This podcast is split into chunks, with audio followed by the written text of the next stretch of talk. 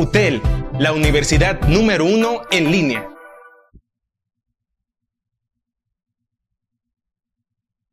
Hola chicos, bienvenidos a estos audios de estudio. En este podcast empezaremos a ver temas de estructura organizacional, es decir, de organigramas.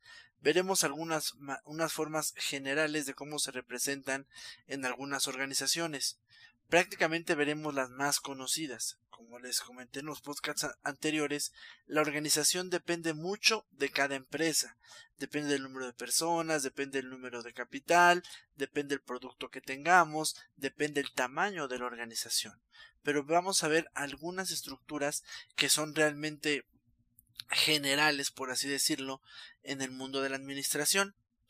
Primeramente, quiero platicarles que hay dos modelos de diseño organizacional, es decir, eh, dos formas de trabajo en, en las estructuras organizacionales.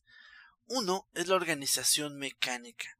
Básicamente, chicos, una estructura organizacional mecánica o una organización donde su organización es muy mecánica se caracteriza porque tiene una estructura rígida y muy muy muy controlada, chicos prácticamente eh, en, esta, en este tipo de, de organizaciones las caracteriza también que hay una gran especialización, es decir, la gente no puede estar enfocada en más temas más que en el suyo.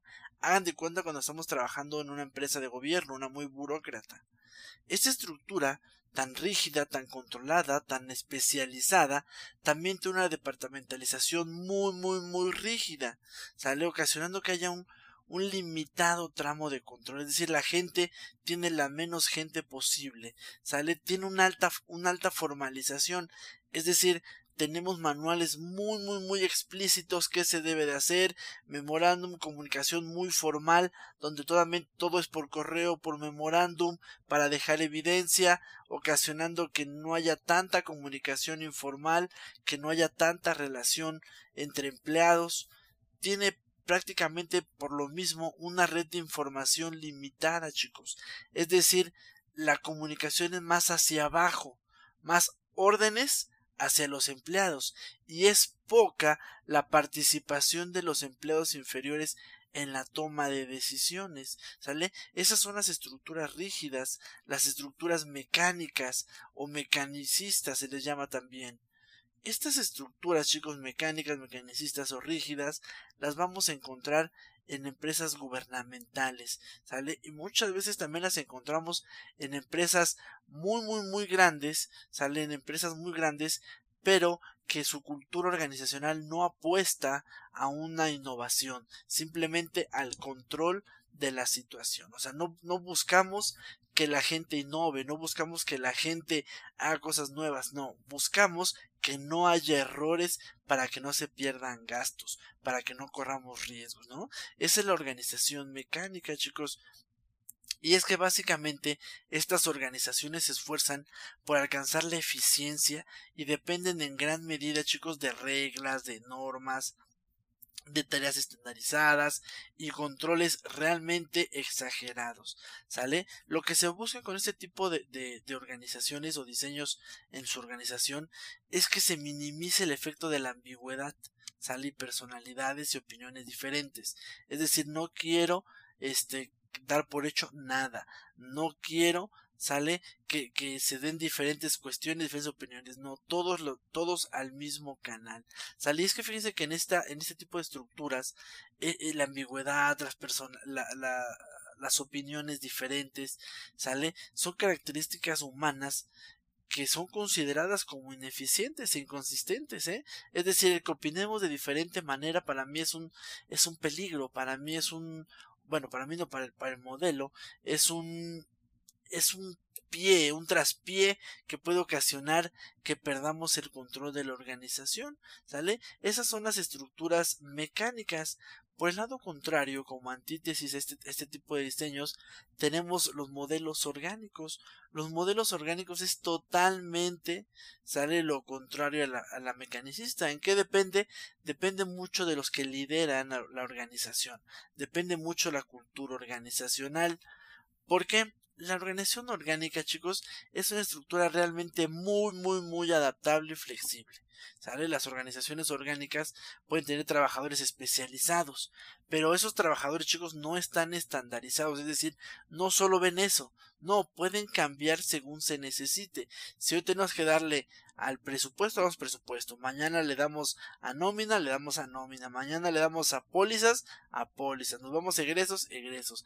Es decir, si yo tengo un puesto fijo, pero eso no significa que yo no sepa de otros puestos y que yo no pueda rotar a mi gente. ¿Sale? Esa es la estructura organización, perdón, la organización orgánica. Y es que chicos, el, trabajo se organiza frecuentemente en este tipo de, organizaciones en torno a equipos de empleados. Sale el personal está muy capacitado, cuenta con autoridad para manejar varias actividades y problemas. Sale, sí requiere reglas formales, pero estas son las mínimas, chicos. Y hay poca supervisión directa. Yo confío mucho en mi empleado. Confío mucho en que, en que ellos pueden dar el potencial, ¿no?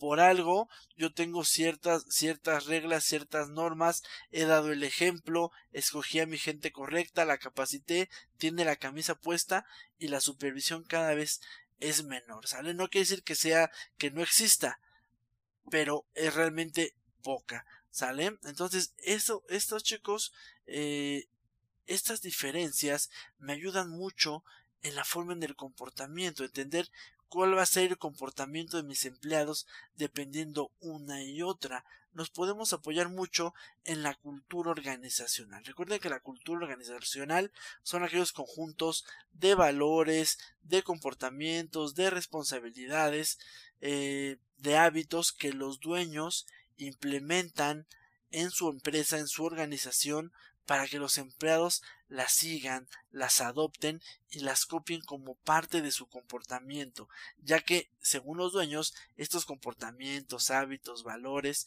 actitudes son requeridas para llegar al éxito. Entonces, cuando nosotros tenemos una cultura organizacional muy mecánica, muy especialista, donde yo la innovación no la permito, donde no permito que la gente esté opinando de más cosas, ocasiona un, comportamiento un poco, tal vez conforme la empresa es nueva, conforme uno es nuevo en la organización, la empresa no pasa nada, me adapto rápidamente, pero conforme me voy volviendo experto en el tema, pues me doy dando, me voy dando cuenta que hay cuestiones que puedo mejorar, pero la rigidez de este modelo en que se trabaja bajo esta estructura no permite que los empleados innoven, que los empleados propongan. Por eso muchos de ellos, los que no se adaptan, salen de la organización buscando una organización orgánica, ¿no? Una organización que me permita ser más flexible, aprender de varios temas, opinar, modificar si tenemos que modificarlo, e, etcétera. Entonces, eso es lo que busca prácticamente estos modelos del diseño de la estructura organizacional, que son cruciales para el comportamiento organizacional. ¿Sale? Por último, chicos, quiero que veamos muy muy rápidamente algunos ejemplos de estructuras eh, generales que existen allá afuera. ¿Sale? Una de ellas es la estructura simple. La estructura simple prácticamente es para empresas que comienzan, para empresas o muy pequeñas o para empresas que comienzan. ¿Por qué? Porque básicamente eh, es el director o el dueño, ¿sale?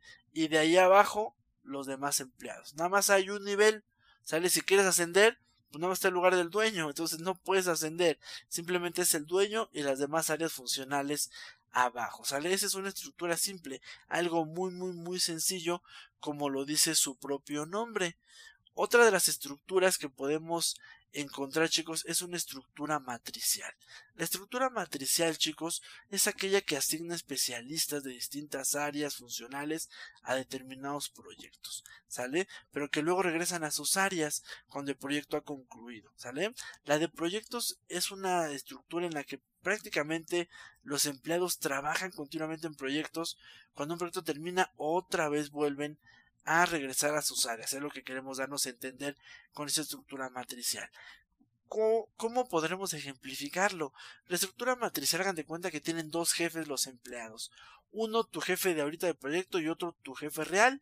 por ejemplo, en un hospital, en un hospital eh, resulta que, un ejemplo, yo soy doctor de medicina general, entonces tengo mi jefe de medicina general, punto, pero en ocasiones me dice, ¿sabes qué? Necesito que vayas a cubrir el área de urgencias. Entonces, mientras estoy en el área de urgencias, ahí tengo otro jefe. Entonces tengo el jefe del área de urgencias y cualquier cosa, él me apoya o yo me puedo, yo lo apoyo a él, pero tengo dos jefes, el de urgencias y el de medicina general. Cuando yo salgo de urgencias, tengo a mi jefe sin ningún problema de medicina general. Es la estructura matricial, chicos. Cuando tenemos que representarnos. Otro ejemplo puede ser cuando nosotros subcontratamos, por ejemplo, un call center para que venda las tarjetas. El telefonista, hagan de cuenta que yo soy el telefonista, tengo a mi jefe que es el que me contrató, el, el del call center, pero yo estoy atendiendo ventas del banco Scotiabank, entonces tengo mi jefe de Scotiabank que él me lidera el tema de las ventas, pero mi jefe que me contrató, él me lidera en temas de nómina, temas de pago y toda esa parte. Entonces, ese es un ejemplo claro de lo que es la estructura matricial. Por el lado contrario, tenemos una estructura sin límites. ¿Cuál es estructura sin límites? Básicamente es una estructura que no está definida o restringida por límites eh, horizontales, verticales, externos, nada de una organización que podamos que nosotros podamos ver. Simplemente chicos estamos eh, en un círculo tal vez donde todos estamos cooperando, trabajando, pero eso sí, están bien marcados nuestros roles, están marcados nuestras funciones y si, podemos cambiarnos, cambiamos, pero podemos, todos pertenecemos a finanzas, todos pertenecemos a recursos humanos, todos pertenecemos a ciertas áreas, somos equipos de trabajo y nos lidera un líder. ¿Sale? Otro ejemplo que podemos poner también aquí es cuando son las estructuras sin límites, pero a nivel internacional, es decir, yo no tengo mi estructura organizacional solamente en una oficina, tengo estructura organizacional, el área de, producción la tengo, por ejemplo, de los tenis Nike, no vamos a poner un ejemplo, el área de producción la tengo en Afganistán, el área de mercadotecnia la tengo en Estados Unidos, el área de finanzas la tengo en Canadá, el área de este ¿Qué otra área, por ejemplo, podemos tener? Bueno, cada una tendrá ya sus áreas de recursos humanos, ¿no? Pero el área de comercialización la tenemos e, e, en Estados Unidos también. ¿Por qué? Porque de ahí se comercializa todo este para, para más fácil. Entonces, esas estructuras sin límites es otro ejemplo de las eh, de las de las estructuras que, que podemos tener chicos y ver en la realidad.